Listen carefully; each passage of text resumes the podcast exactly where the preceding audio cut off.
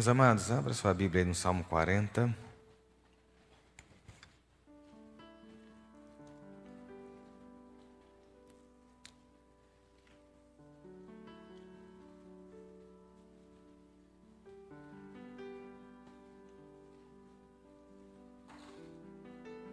Eu falo muito sobre tempo, sobre espera. Eu quero falar mais uma vez com você sobre isso. Sempre bom a gente se fortalecer e estar aprendendo a entender os tempos, né? Salmo 40, verso 1 diz assim: Esperei com paciência pelo Senhor. Ele se inclinou para mim e me ouviu quando clamei por socorro. Esperei com paciência pelo Senhor. Vivemos dias estranhos, mas a própria Bíblia diz que nós sabemos e entendemos muitas vezes os tempos. Né? Jesus declarou isso conversando com seus discípulos. A gente tem que aprender a fazer leitura do tempo. Né? A palavra diz: ensina-nos a contar os nossos dias né? Como é que nós temos passado os nossos dias? Como é que você tem vivido dia a dia? Né? Eu estava ontem lendo uma, uma matéria das pessoas que estão viajando para fora e têm que ficar em quarentena, às vezes em quartos de hotéis. Eu estava lendo de um casal que mora em Londres, brasileiros tiveram que voltar, independente se é, se é inglês ou não, tem que se fazer a quarentena quando retornam. E o tempo que eles ficaram dentro e presos dentro de um quarto de hotel, né, fazendo a sua quarentena, dia a dia, ela, aquela moça contando o relato do que eles faziam ao longo das horas, ao longo dos dias e das semanas que assim eles ficaram. Né? Tempo é uma coisa muito estranha. Né? O tempo ele é muito relativo. Você já notou isso? O tempo é relativo. Quando você é criança, você tem uma percepção de tempo. Quando você cresce, você tem uma outra percepção. Né? Quando você é criança, muitas vezes as coisas é, demoram muito. Né? O tempo às vezes passa mais devagar. Né? Se você lembrar bem, a gente, pelo menos pessoal da minha época, eu lembro muito, o sonho nosso era fazer 18 anos para dirigir. E os 18 anos não chegam nunca. É aquela coisa, não chega nunca. Também depois que chega, chega sem rapidinho. E aí já foi, né? Então, assim, é, é tudo muito relativo. Né? E espera, eu sempre falo isso, espera é um negócio muito complexo. Né? A espera é muito complexa. O fato da gente é, se deparar com situações e espera, quando se fala em esperar, geralmente são situações as quais nós não temos o controle. Entendeu? Nós não temos o controle. E é algo que, quando a gente perde o controle, é muito difícil. Né? Vem angústia, vem ansiedade, vem um monte de coisa que altera a nossa forma de, de, de, de interagir com, com o mundo ao redor. Quando a gente vai para a palavra esperar, e é engraçado que para fazer o texto de hoje, a palavra de hoje, eu peguei o dicionário algumas vezes. Porque a gente ouve, a gente lê, a gente cita e recita palavras, e a gente às vezes nem se depara, nem, nem, nem nota o que realmente essas palavras querem dizer. Né? E eu estava vendo lá o que é esperar. O salmista fala, Davi ele fala assim: Esperei com paciência no Senhor. Primeira, primeira palavra desse salmo, onde a resposta é Deus ouvir o socorro, foi esperar. E eu quero dizer a você primeiro que a sua espera em Deus, ela não é em vão. Entendeu? A nossa espera em Deus, ela nunca vai ser em vão. Nunca.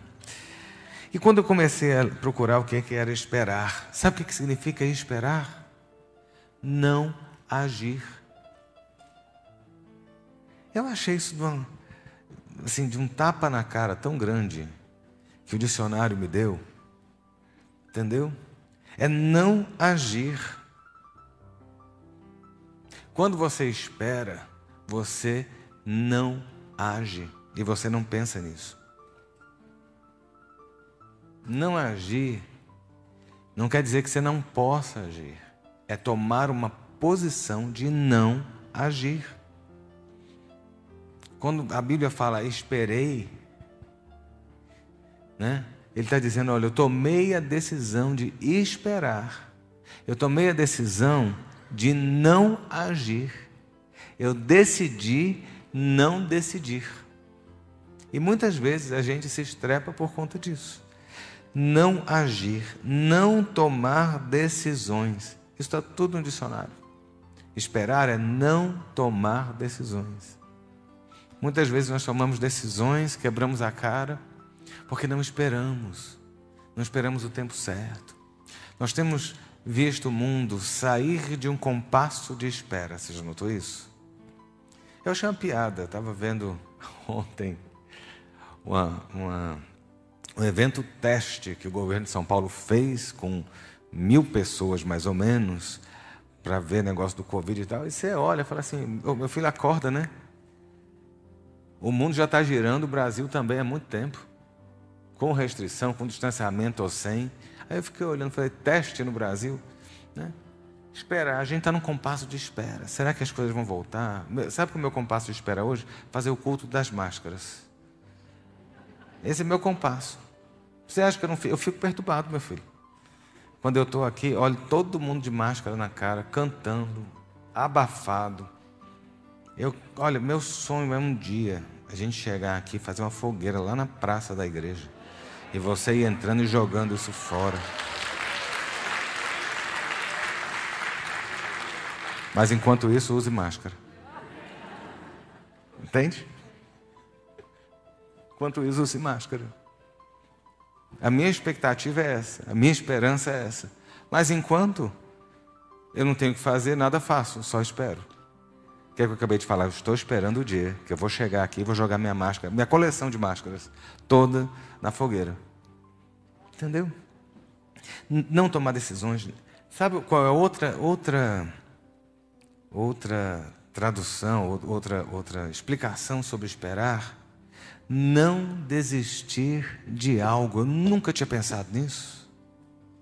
Enquanto você está esperando, é porque você não jogou a toalha. Eu não tinha pensado nisso. Enquanto você não, enquanto você continua esperando, você não, não desistiu do sonho, você não desistiu do projeto, você não desistiu de esperar dar certo, né? Sabe, então, quando a gente pensa em esperar, sabe, não agir, não tomar decisões, não desistir de algo, até a efetuação de um evento que se tem por certo, ou provável, ou desejável. Olha, a Bíblia fala que a tua expectativa não será frustrada em Deus. É lindo quando a gente começa a olhar a Bíblia e a gente começa a entender a Bíblia. Os tempos são de compasso de espera, os tempos são difíceis. Muitas vezes a gente olha a perda de hoje, a dor de hoje, o sofrimento de hoje, e a gente tende a definir o nosso amanhã como se a nossa vida, preste bem atenção, como se a nossa vida ela fosse se tornar definida pela crise do momento, pela dor do momento, pela perda do momento. Né? Alguém que perde alguém em casa, alguém que, que enterra, que se despede de alguém. Muitas vezes a gente não fica na expectativa de que parou. Não, não parou, a vida continua. A vida continua. Apesar do, dos, do, do, dos retrocessos que nós temos, das lutas, da pandemia, né? Parece que a nossa vida inteira, você se olha lá para frente e fala assim: quantos anos mais eu vou ter que usar máscara? Olha, em nome de Jesus, um dia a gente vai estar livre disso. Entendeu? Eu quero minha vida de volta, eu quero, eu quero poder estar na porta da igreja despedindo do povo, eu quero receber gente na minha casa, eu quero poder abraçar você. Eu ainda vou abraçar você lá atrás, viu, Vera? O povo não ver aqui, né? Entendeu? E a gente tem que entender que que quando a gente espera, a gente está tá esperando que algo venha acontecer. Sabe? Mas a Bíblia fala sobre esperar com paciência. Eu estou falando tão devagar que é capaz de você dormir até o final do culto. Né? Não está do meu jeito. Eu estou assim, esperando com paciência. Entendeu? com paciência. Eu sempre uso uma frase: você pode esperar de várias formas. A forma mais difícil de esperar é com paciência. É com paciência. Eu posso esperar de várias formas, mas ter paciência para esperar, partindo desse cidadão aqui que vos fala, paciência é uma coisa curta na minha vida. Dentro da minha ansiedade, da minha pressa, eu gosto das coisas a tempo e a hora. Eu detesto gente lerda, gente mole, gente devagar, gente. É uma coisa que é difícil para eu lidar com isso, mas eu amo você, tá? Em nome de Jesus.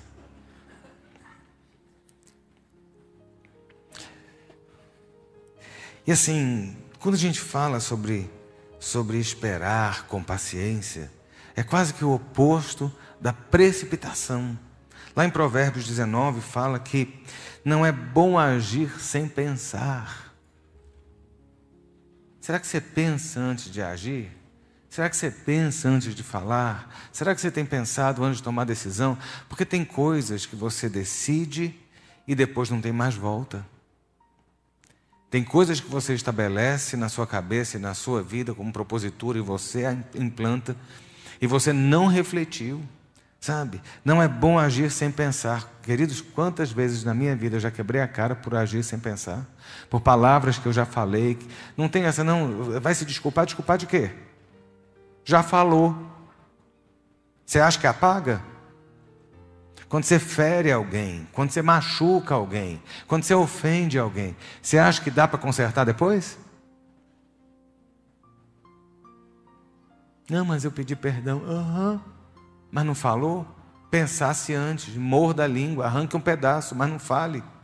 Fale para si, vá no banheiro, berre, xingue você, dê murro na parede. Um amigo meu estava falando outro dia desse que recebeu a notícia que ele deu ódio ele estava no quarto, no hotel viajando. Ele levantou, ele deu um murro na parede. Para não fazer um desatino de xingar alguém. Entendeu? Deu um murro na parede. Sabe? Tem hora que é melhor do que dar um murro na cara de alguém, depois você não vai ter como consertar. Sabe? Eu lembro, eu era criança.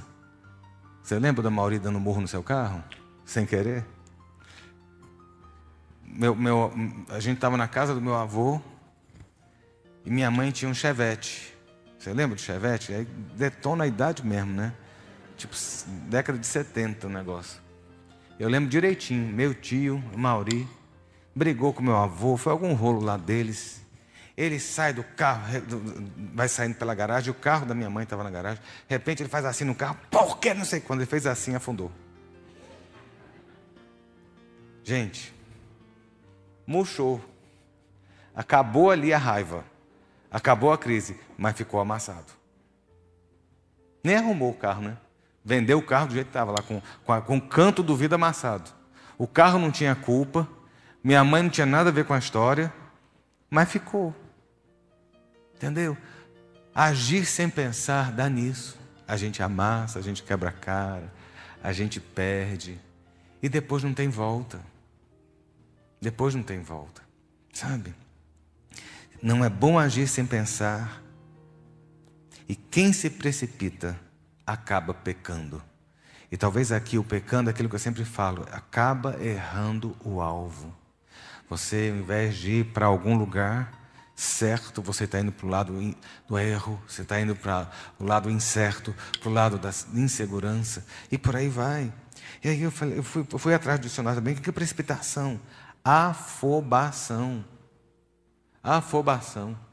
Vamos lá, você que cozinha, você nunca murchou um bolo? Por quê? Porque em vez de esperar o tempo, abre dez vezes o bolo no forno e aí murcha o bolo, fica aquela carniça horrível. Aí você bota aquela calda em cima para disfarçar o estrago da sua afobação. Não é não? O negócio engorda. Então bota a calda, engorda bem feito. A consequência é pior, nefasta. Entendeu? Afobação. Em, outra, em outro detalhe, em outro detalhe, em outra, em outra explicação, sabe o que, que significa precipitar? Causar a própria ruína. Gente, eu não estou usando a Bíblia, não. Peguei duas palavrinhas que estão na Bíblia e eu fui para o dicionário. Porque muitas vezes a gente tem que entender o português. Entendeu? Precipitar é se afobar, é causar a própria ruína. Tem gente que se acelera tanto, tem gente que está tão apressadinho que se estrepa lá na frente. Entendeu? Se estrepa lá na frente. Queima todo o gás logo de início, no final não tem nem mais gás para chegar. Sabe? Porque se precipitou, porque tomou a decisão errada. Sabe? E a Bíblia fala: olha, esperei com paciência no Senhor. E essa espera com paciência faz com que haja socorro da parte de Deus.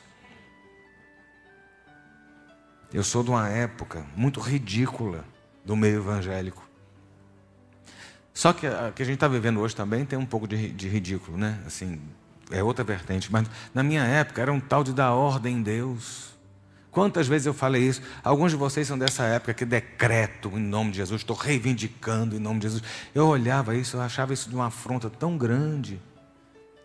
E a, e a, Bíblia dando outro compasso, Deus falando é por aqui, e o povo decretando, é por aqui, e o povo dando ordem, é por aqui, e o povo exigindo, sabe? Com Deus a gente se humilha para ser exaltado, com Deus a gente espera para receber o socorro, com Deus a gente dobra o joelho, a gente se prostra, a gente bota a cara no pó, porque Deus tira você do pó e coloca você no trono. Nós não temos direitos de reivindicar, nós não temos direitos de jogar na cara de Deus. Nós temos que nos humilhar, sabermos que nós somos pó, que nós somos falhos, limitados, que nós precisamos ter um posicionamento diferente. Né? E a gente vê na Bíblia muitos homens e mulheres que ora se precipitaram, ora esperaram. E é muito claro, é muito nítido, é muito óbvio o resultado final de cada escolha. Eu sempre falo, aquilo que você é hoje é fruto que você escolheu ontem. Então escolha bem hoje para que o seu amanhã seja diferente do que foi o seu presente. Né? Aquelas frases de efeito que são bem óbvias. Você quer mudar a sua vida fazendo o de sempre? Enquanto você continuar repetindo o seu mesmo posicionamento, a sua mesma atitude, você vai continuar vivendo da mesma forma. Né? Se as suas escolhas continuam sendo as mesmas, você sempre vai ter os mesmos problemas, as mesmas derrotas, as mesmas lutas. Né? É assim. É assim. E a gente vê o tanto que, que homens e mulheres né, perderam ou ganharam da parte de Deus e na vida por aprender a esperar. Talvez uma das situações mais dramáticas que a gente veja, uma das situações mais emblemáticas é do povo de Israel. Né? São milhares de pessoas que não chegaram aonde deveriam chegar não conseguiram alcançar o objetivo, não conseguiram acertar o alvo. Eles viram a glória de Deus, eles viram o poder de Deus, eles viram Deus agir. Né? Olha só, uma geração inteira que viu o poder de Deus esmagar o Egito, que viu o poder de Deus humilhar Faraó, que viu Deus arrancar eles com mão forte, e apesar deles entrarem no deserto, eles entraram abastecidos com ouro, com prata, com bronze, ou você acha que eles montaram o tabernáculo com o quê? Lembra que quando eles saíram do Egito, os egípcios deram tudo para eles? Eles queriam ver o povo de Israel sair o mais rápido possível. Tudo que o judeu pedia na hora de ir embora do Egito, os egípcios estavam dando. Eles saíram bem, eles viram Deus abrindo o mar vermelho, eles viram cair o maná, eles viram água na rocha, eles foram vendo, sabe, estão cansados de maná, quero, quero, quero, quero carne. Deus manda um bando de, de aves cair no meio da arraial, todo mundo comendo carne, é maravilha, olha que coisa fantástica. Né? E mesmo assim, eles reclamando, reclamando, reclamando, dê tempo a Deus para que Deus faça o plano dele na sua vida. O grande problema é que a gente não está esperando em Deus, a gente quer que o negócio seja no nosso tempo. Deus é Senhor da sua vida e Deus é Senhor do tempo. Sabe, quando a Bíblia diz que Deus colocou o sol, a lua e as estrelas, os lumiares, para estabelecer as estações, Deus está dizendo: Eu estabeleci o tempo para você, eu estabeleço as estações. Aprenda a confiar no controle que Deus tem, Ele tem o controle máximo de todas as coisas. O botão de liga e desliga está na mão dele. Na hora certa, o plano vai se cumprir no tempo dele. Há um tempo, há uma hora, Eclesiastes, quando Eclesiastes fala, há tempo de uma coisa, há tempo de outra, há tempo de nascer, há tempo de morrer, há tempo de chorar, há tempo de sorrir, há tempos e tempos, aguarde o tempo de Deus. O tempo do choro hoje não define a sua vida, mas o tempo de Deus está definindo a sua vitória. E a gente fica sofrendo, fica na ansiedade, fica na crise, sabe? Reclama, reclama, reclama. Vem cá, Deus já fez na sua vida. O Deus que fez é o Deus que faz, é o Deus que vai fazer. Deus não tem sombra de mudança, de variação. Ele sempre foi o que ele sempre é, o que ele sempre vai ser. E a gente fica questionando, mas se, mas se, mas se. Deixa o se de lado, bota o joelho no chão e aprenda a esperar com paciência, que na hora certa ele levanta do trono, inclina para você você e te responde. Enquanto não vier resposta, continue esperando em Deus, porque você não se frustra. O povo de Israel reclamou, reclamou, e reclamou, e reclamou, e reclamou. Gente, se eu fosse Deus, eu já tinha esmagado o povo todinho.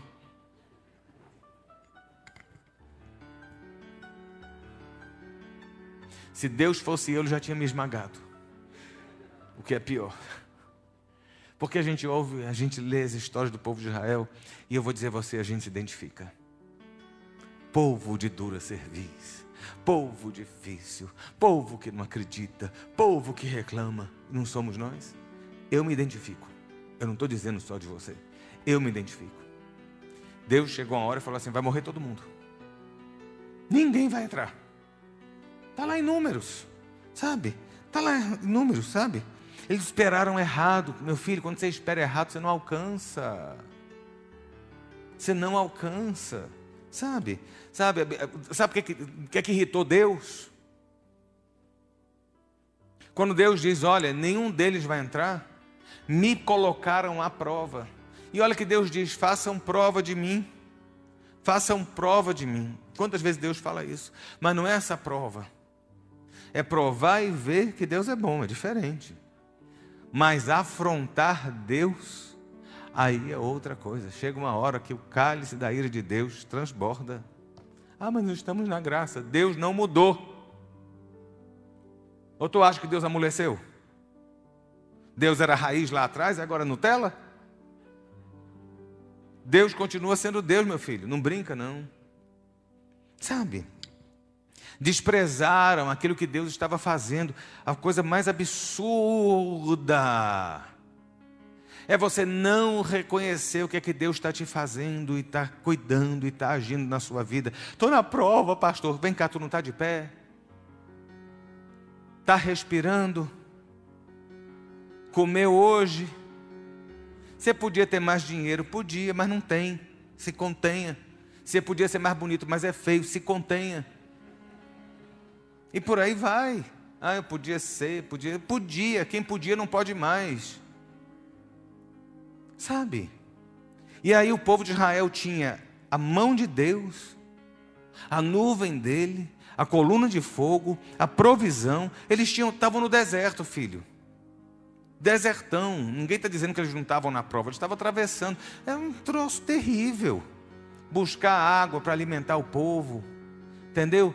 Tem que montar cabana, desmonta cabana, monta cabana, desmonta cabana. O negócio não era fácil. Desde quando o deserto é fácil? Mas é no deserto que a provisão de Deus, que o cuidado de Deus, que o zelo dele vem sobre a sua vida. E, e o povo de Israel não conseguiu entender que, mesmo no deserto, Deus estava cuidando e agindo. Veja Deus agindo na sua vida. Olha, meu irmão, parece brincadeira, parece frase de retórica, mas não é.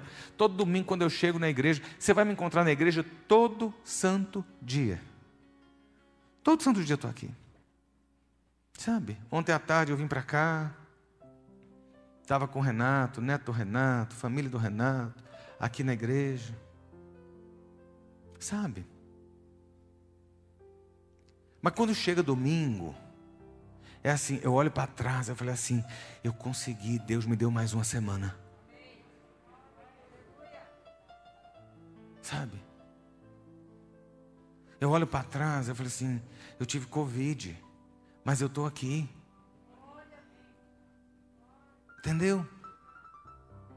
Eu passei por tal coisa assado, mas eu fechei mais uma semana. Eu olho para trás e eu falo: olha, a mão de Deus no meio do deserto, no meio da prova, me trouxe até aqui. Eu faço esse exercício. E aí eu falo assim: Deus está me abrindo mais uma semana.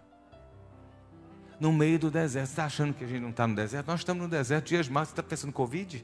Eu estou pensando no caos que está o mundo, a vergonha que está o Brasil, a nojeira da pressão toda que a gente está passando, dos ataques contra a igreja, ataques contra a família, tudo isso que a gente está vivendo. Você está pensando Covid? Não, estou pensando no inferno que a gente tem vivido ultimamente. Nossa sociedade carcomida, de homens públicos que envergonham. E eu não estou falando de um, eu estou falando da classe. Entendeu? Não generalizando, mas nós temos passado dias terríveis.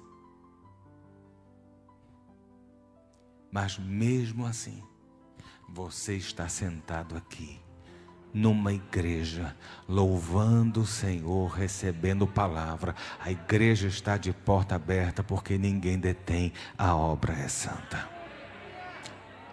Mesmo no meio do deserto, aprenda, aprenda a ser grato. É muito, é muito duro, é. Pergunta para quem está com gente no hospital, pergunta para quem está passando aperto. Pergunta para quem está na prova. Mas vamos dar graças a Deus, porque no meio da prova a provisão do alto chega. Esse foi o erro do povo de Israel e um, uma geração inteira deixou de chegar no alvo. Uma geração inteira deixou de alcançar a graça. Uma geração inteira deixou de experimentar o melhor. Eles passaram décadas comendo pão de mel, com gosto de mel, todo dia, e bebendo água, entre outras coisas. Mas Deus tinha lá na frente, maná não, Deus tinha lá na frente uma mesa com as novidades da terra da promessa que eles perderam. Não perca aquilo que Deus tem para você.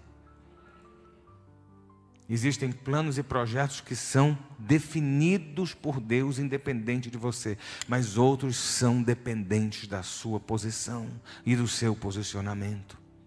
É a mesma coisa de eu chegar para você e falar assim: você aceita tal coisa? E você olha e fala assim: não, hoje não. Pode ser amanhã? Não, tem que ser hoje. Aí você perde a bênção, sabe? Você perde a bênção. Eu tenho uma frustração muito grande na minha vida, muito eu era garoto, adolescentezinho, sei lá, 14 anos. Fui no Conjunto Nacional com meu pai. E tinha um tênis que eu estava doido para comprar o tênis. Aí nós passamos, naquele dia meu pai tinha dinheiro. Aí ele falou, vamos, compra. E eu falei, não, a gente vê depois. Ele insistindo, eu falei, a gente vê. Você sabia disso? Eu faço terapia no púlpito, acho que vocês já notaram isso, né?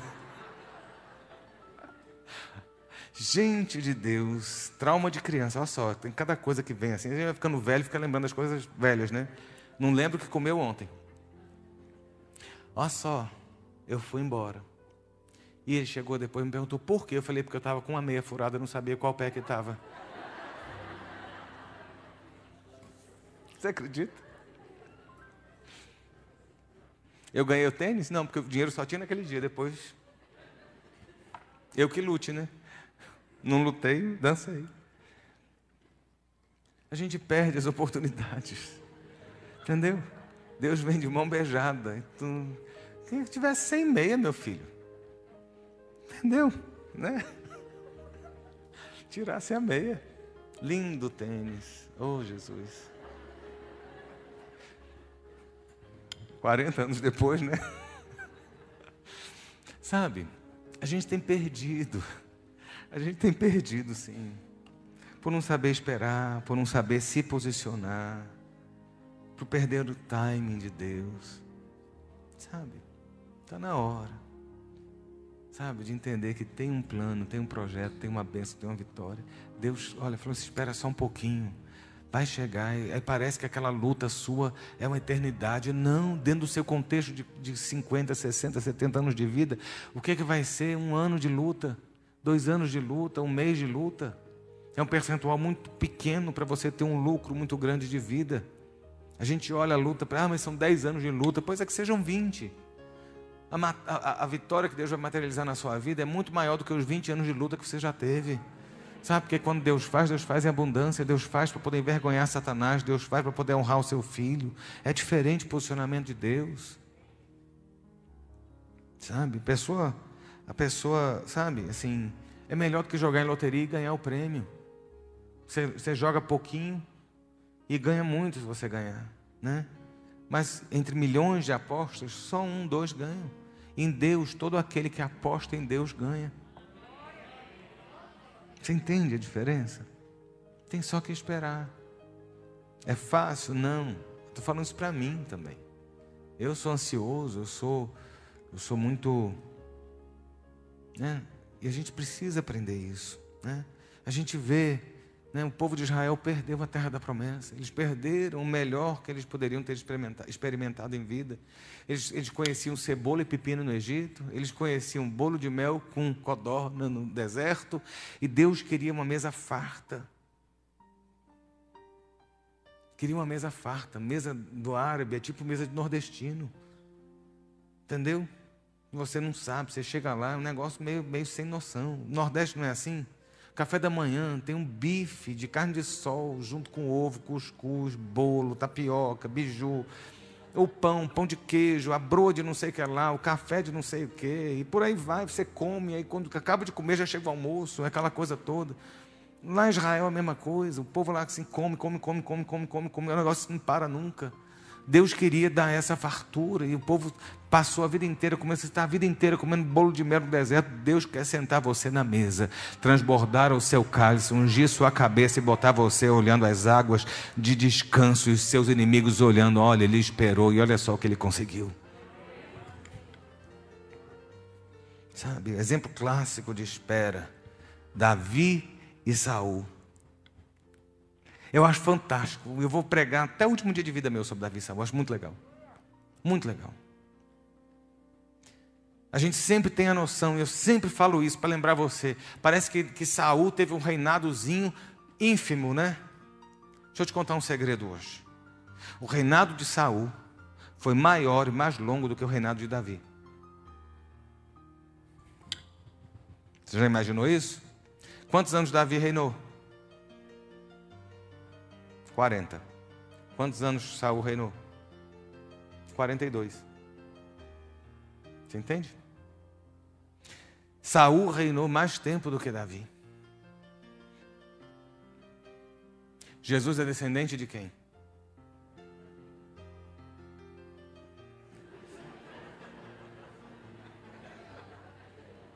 Irmã, você está no purgatório. Até você entender que Jesus é descendente de Davi.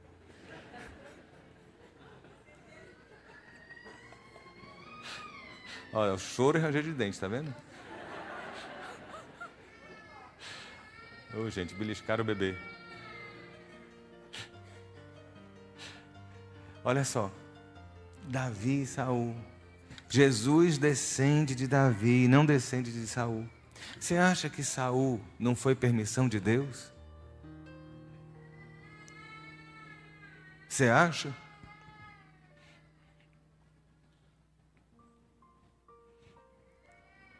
Sabe por quê? A gente questiona os desígnios de Deus. Vamos para o Brasil. Quem vota num, acha que Deus botou aquele. E Deus tirou o outro. Depois acha que é enviado o diabo, que Deus vai tirar, que vai não sei o que. Deixa eu dizer, quem bota rei, quem tira rei é Deus. Não é a urna, não é o voto. Deixa eu te contar um segredo. Não é tu. Democracia é só uma ilusão.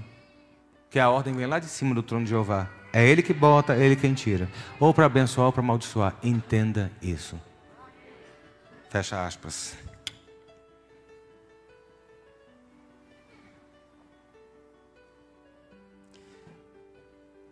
Saul, 42 anos, Davi, 40.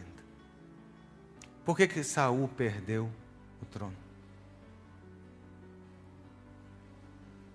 Por que, que Saul deixou de ser o, o, o predecessor, né? O, o, gerador da dinastia de Jesus.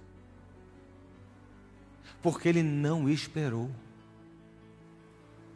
Vem cá, ele foi ungido por Samuel, não foi? Vou te contar um segredo, porque a gente fala tão mal de Saul, é capaz de Saul estar no céu e ter muito crente indo para o inferno.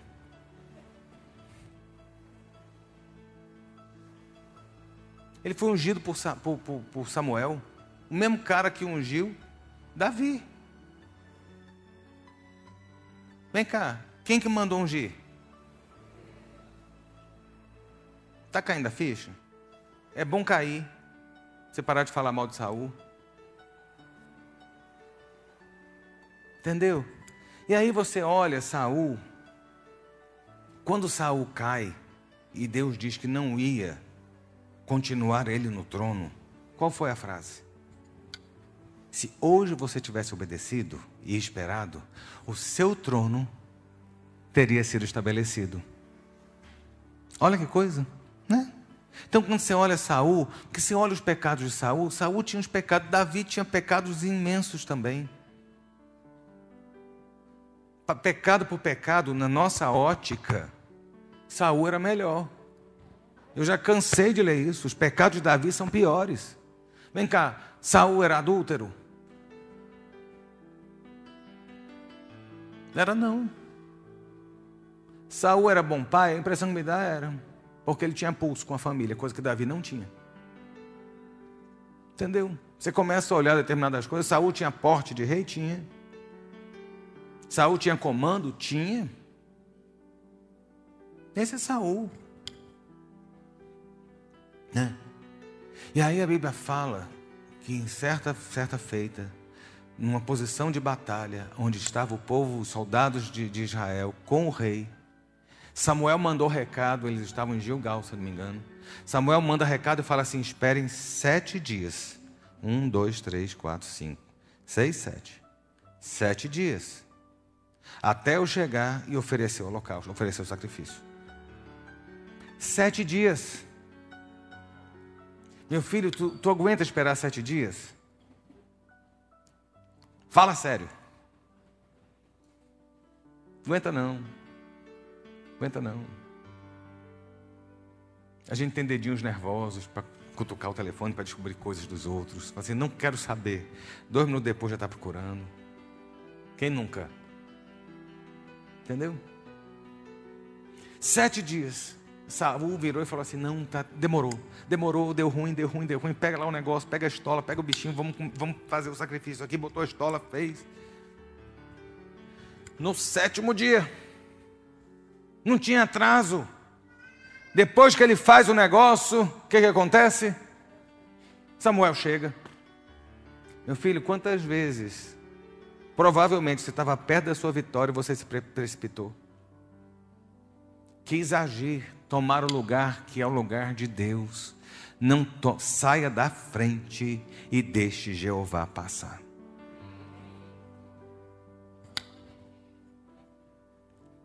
Saul perdeu o trono.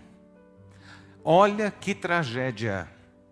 É a mesma coisa você ganhar no prêmio da loteria do fim do ano e perder o bilhete. Você já imaginou? Você resolver sua vida. Por isso que Deus não lhe dá. Porque senão tu sumia, largava Deus, largava tudo, né? E perdeu o, o bilhete do prêmio e não poder tirar. Como é que faz? Não faz. Saul perdeu por sete dias. Deixa eu te fazer uma pergunta: você consegue fazer dieta por uma semana? Ou a sua ansiedade lhe leva aos assaltos? A geladeira dispensa. Entendeu? Vamos lá. Você consegue esperar? Ah, eu estou orando pela minha família e nada acontece. Quanto tempo você está orando? Dois meses.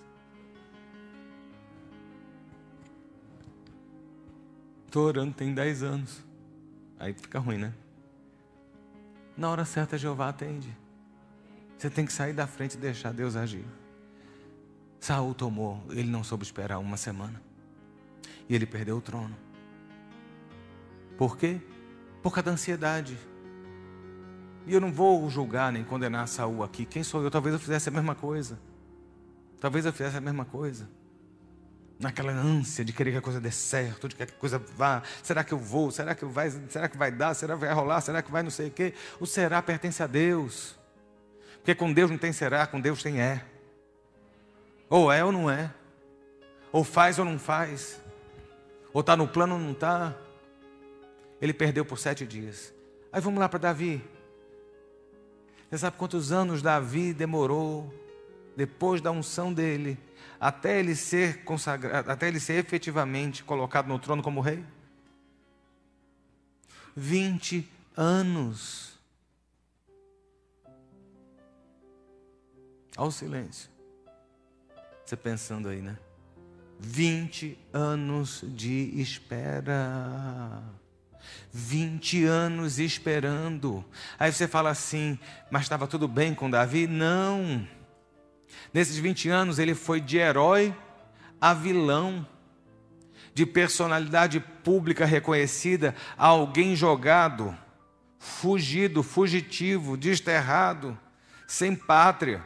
Ele teve que sair fugido de Israel, ele perdeu sabe, a, a, a, posição dele, ele perdeu o status que ele tinha, ele perdeu tudo. Ao longo desses 20 anos, a situação de Davi não foi boa. Ele foi trabalhar, sabe, com, com os inimigos dele mesmo. Ele teve que passar pela humilhação de servir a um rei que não era o seu. Entendeu? 20 anos 20 anos. Valeu a pena esperar 20 anos? Ou ele podia ter feito a dinastia dele em qualquer lugar? Ele tinha uma, Davi tinha um exércitozinho, tinha os seus valentes, os 400 homens dele, ele podia ter feito ali um principadozinho, entendeu? Não, ele esperou 20, meu irmão, 20 anos. Davi, quando fala, esperei com paciência, esse homem sabe do que fala.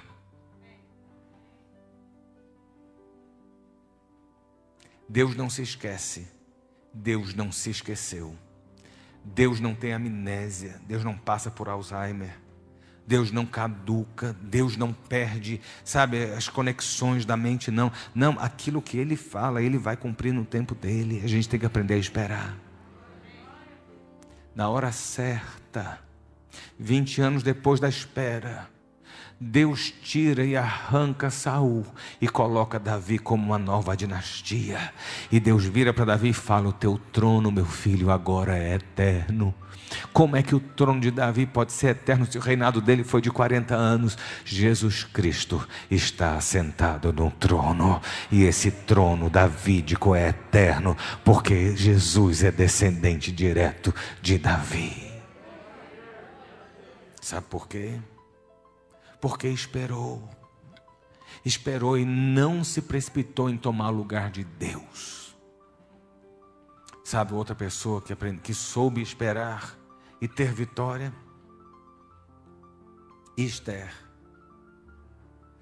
Gente, eu me amarro no livro de Esther.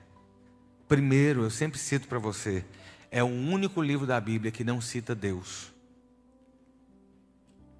Eu desafio você, leia do primeiro ao último e vê se aparece Deus lá. Não tem. A figura de Deus, Jeová citado, Deus citado, não tem. É impressionante. Mas você vê Deus do primeiro capítulo ao último capítulo. Da primeira linha até a última linha é o próprio punho de Deus escrevendo uma história. Esther ela foi galgada, guindada, a rainha de um império. Ela tinha poder, ela tinha influência, ela podia agir, fazer o que ela quisesse. Fazer o que ela quisesse. Ela podia ser, alguém impositiva, chantagista com seu rei, milindrosa, mas a Bíblia fala que a mulher sábia, ela edifica. E essa história de Esther, ela vale para Esther e para você, varão. Porque a Bíblia fala que abrir demais a boca traz perturbação.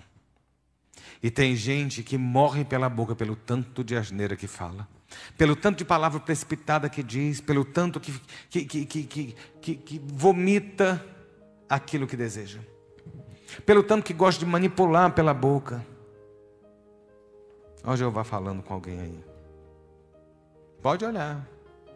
Assim, Deus está falando para você. Vai dar uma briga depois, né?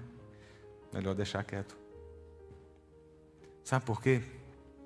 Porque Esther, quando viu que o seu povo ia, ser, ia perecer, você acha mesmo que Esther ia ser morta dentro do palácio do rei?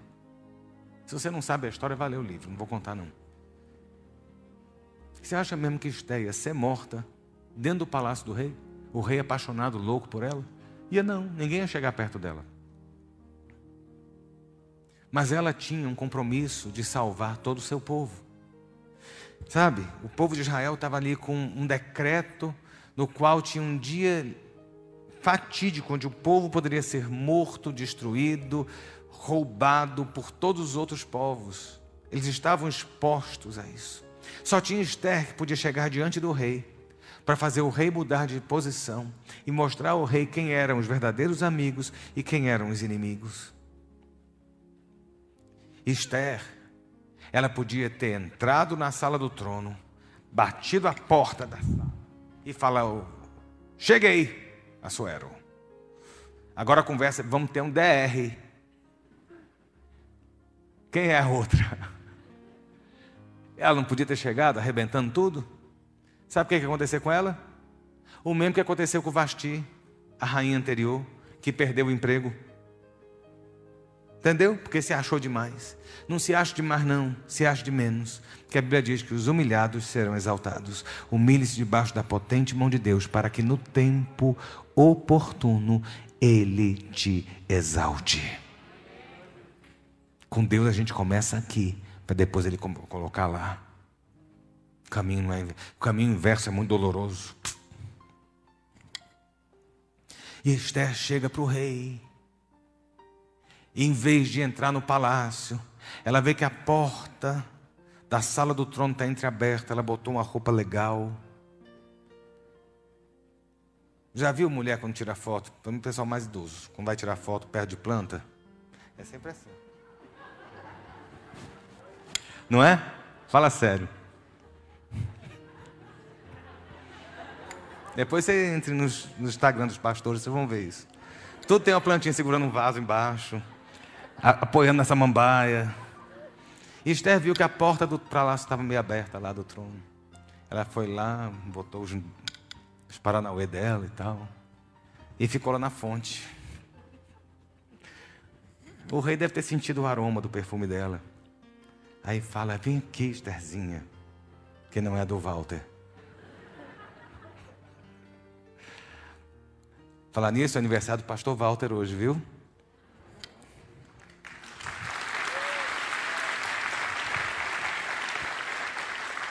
Aí, o rei fala: Vem aqui, minha filha. Eu te amo tanto, você é tão linda, cheirosa, bonita, perfumada, caladinha. O que você pedir, até metade do reino eu estou te dando hoje. Meu filho não pensava duas vezes. Não precisa metade, não, preciso de um terço. Agora estou indo embora, tá? Me dá meu terço, vazei. Ela, não, quero nada não. Quero só um jantarzinho romântico com você, mas chama a mãe. Ela não podia ter entregue tudo ali? Entrado e falar assim: olha, eu sou judia. O seu braço direito está perseguindo o meu povo, tentando matar, tentando fazer. Não podia falar, falar, falar, falar, falar, falar. Sabe quando tu fala muito? As pessoas ou ficam com raiva ou vão para Nárnia. Sabia disso? Eu vivo em Nárnia entro naquele guarda-roupa de Nárnia. Eu não tenho paciência com o telefone. Não tem paciência. Ó, manda áudio de 3, 4, 5 minutos. Graças a Deus. Olha, Jesus abençoe a pessoa do, do, do, do WhatsApp que botou aquele negócio para acelerar. Todo mundo eu estou acelerando. E tem gente que eu não chego nem até o final, porque não dá. Precipitação, fala demais. Entendeu? Direito demais, coisa demais. Não, acalme seu coraçãozinho. Vá para a planta, vá lá olhar para o rei. Quem sabe cai na graça. Ela falou: Não, quero só um jantar. Aí falou assim: Não, vai pegar o jantar, o negócio vai pegar lá com a mana. Falei: Não, aquela mulher foi fria. A gente tem que aprender a ser frio em determinadas horas. engolia a arrogância, engolia algumas coisas. Ela serviu o jantar. E aí o rei pede, Esther, ela estava tão boa, a janta e tal. Assim, o que é que você quer, minha filha? Metade do reino? Ela falou, não. A única coisa que eu quero é jantar com você amanhã. É tão legal jantar com você, rei. É mesmo, minha filha. Olha a diferença. Se tu está conseguindo as coisas, tu chega no seu chefe, briga com o seu chefe. O que, é que você vai conseguir? Promoção? Não. Você vai ficar na geladeira. Você briga com a mulher, briga com o marido. O que, é que você vai conseguir? Mais briga. Entendeu? E vai indo, vai indo, vai falando, vai dizendo, vai não sei o quê. Se contenha, se controle, se acalme. Entendeu? Ela falou: Não, a gente janta amanhã de novo. Deixa eu fazer mais um banquetinho aqui. Foi muito bom hoje à noite, quero repetir a dose. Aí no dia seguinte, que o rei estava feliz, bebeu um bom vinho, estava aquela coisa toda, eu falei assim: Ah, a mãe não presta. Mata a mãe. Tudo tem a hora, meu filho. Por que eu estou falando isso de Esther? Esperar o tempo certo. Esperar o tempo de deixar Deus agir esperar o tempo de você abrir a boca e verbalizar. Sabe? Portas são abertas ou fechadas dependendo da forma como você se achega ou do tempo certo. Eu lembro muito minha mãe, meu pai. Minha mãe sempre foi uma mulher sábia, que vale a pena. A Bíblia fala que, que, que as, as, as mais velhas têm que orientar as mais novas. Minha mãe sempre foi uma mulher sábia. Meu pai, quantas vezes explodindo em casa, minha mãe olhava para mim e falava assim: tem a hora certa de falar com seu pai. Joaquim, Entendeu? Ia adiantar bater boca? Não era assim? Aí botava aquela camisola vermelha até o pé. Jaquim. Entendeu? Tem, não, eu estou falando de casamento, não estou falando para a vida. Muitas vezes a gente fecha as portas por não saber se conter. Às vezes a impressão que você está deixando nas pessoas é a pior possível porque abriu demais a boca. Vou te contar um segredo que a Bíblia diz para você. Até o tolo, até o burro, quando se cala, ele fica parecendo sábio. Cale sua boca, espere o tempo certo de falar, saiba chegar junto, espere com paciência. O precipitado peca, sabe? Essa é Esther. E a última pessoa que eu queria te lembrar é uma pessoa muito conhecida da gente e muito importante: Jesus.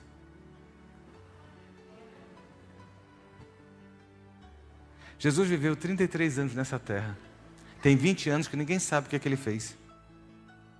Já pensou nisso? Você já pensou nisso? Tem mais de 20 anos que ninguém sabe o que, é que Jesus fez. Tem um monte de, de lorota, de história que Jesus fazia, né, quando ele era adolescente, ele ajudava o pai, né, na marcenaria, quando o pai não tinha. Eu estava lendo essas histórias, é muito engraçado. Quando o pai não tinha madeira suficiente, ele botava a mão na madeira e a tábua crescia para ele poder fazer os móveis. Jesus pegava, fazia passarinho de barro, de argila, sei lá, assoprava o passarinho, saía voando. Matou um amigo só porque o raio de luz, não sei o que das contas. Ó, tanta lorota que fala de Jesus, não fala, não tem nada. Sabe? Não tem nada. A Bíblia não fala nada. Fala que Jesus nasceu, foi para o Egito, voltou. Entendeu? Foi a Jerusalém, depois de Jerusalém ele aparece já fazendo milagre. Você acha que teve algum milagre para trás? Nenhum. Se tivesse, a Bíblia falava. Se tivesse acontecido alguma coisa de relevante, a Bíblia falava. Nossa, Jesus aos 15 anos fez não sei o quê. Quando ele fez 18, ele fez não sei o que lá. Quando ele fez 25, não sei o que lá. Não, Jesus fala com os, com os sábios lá, acho que ele tinha 9 anos, sei lá. Depois ele reaparece com 30. E é engraçado quando a gente está em Caná, né? quando a gente vê a passagem de Caná. Olha só. Maria vira e fala assim: oh, acabou o vinho. Jesus, oh, acabou o vinho. Jesus fala assim: ainda não é chegada a minha hora. De quê? de fazer milagre. Você entende que não teve antes? Você fala assim, nossa, mas era o filho de Deus, tinha que ter. Não, tinha um compasso de espera. Era uma criança, se tornou um adolescente. A gente, quando é adolescente, acha que é adulto. Quando a gente faz 18, acha que é dono do mundo. Quando faz 20 também, quando faz 25, entendeu? E a gente vai achando, não, Jesus tinha que passar o processo de maturidade, tinha que ter, deixar a barba crescer, tinha que aprender a dureza da vida. Enterrou o pai, viu que era uma mãe viúva, conheceu, conviveu com os irmãos. Então você acha que Jesus não tinha família? Teve uma feita que Jesus estava num local e chegaram para ele e falaram assim: ó, sua mãe e seus irmãos estão lá fora. Jesus fala assim: quem é minha mãe, quem são meus irmãos? Senão esses aqui. Ele tinha família. Então ele teve um convívio. Fez birra, não sei. Entendeu? O que é que Jesus passou? Mas ele, ele tinha que sair da estatura de criança para a estatura madura, para poder chegar a hora dele. Vim, olha só, 20 anos de espera para três anos de ministério. Você está entendendo? Como que é importante esperar 20 anos de espera para três anos de ministério. Aí você fala assim: não é justo. É muito tempo de espera para muito pouca coisa. Tão pouca coisa que tu está aqui, lavado, remido, banhado, ungido, o caminho do céu pavimentado para você entrar, Jesus lhe esperando do lado de lá, porque ele esperou 20 anos para três anos de ministério. Entenda que o seu compasso de espera vai lhe levar a uma posição em Deus que você jamais imaginou viver o seu tempo de investimento na espera em Deus vai lhe resultar numa vitória tão bombástica que o inferno vai ser abalado e Satanás envergonhado. Aprenda a esperar com paciência. Na hora certa, o céu entra em ação e muda toda a sua história. Vamos ficar de pé para a gente orar.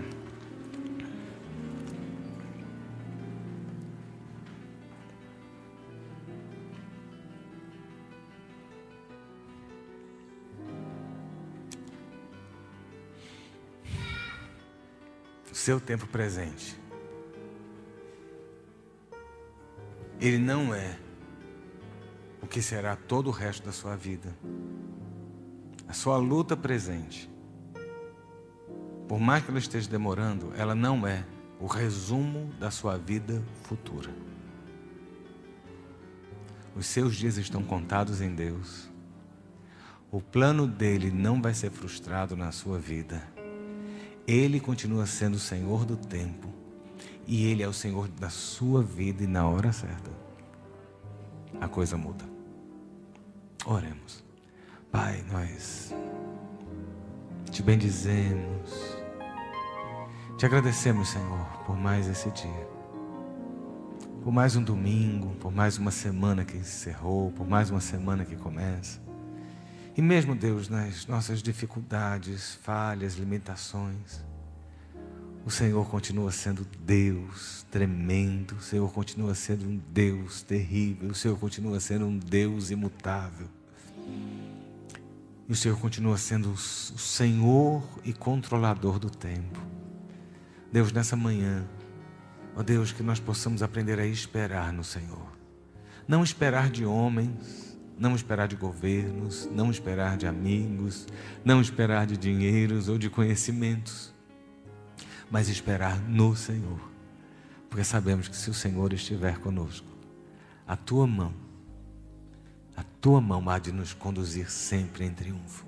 Deus, em nome de Jesus, nós clamamos ao Senhor, que o teu Espírito nos inunde e nos dê paciência nos aumente a esperança, nos fortaleça a certeza de que a terra prometida nos aguarda, de que a nossa vitória está à nossa espera e de que o Senhor ainda é o braço forte ao nosso lado. Essa é a nossa oração, em nome de Jesus. Amém e amém. Que Deus te abençoe.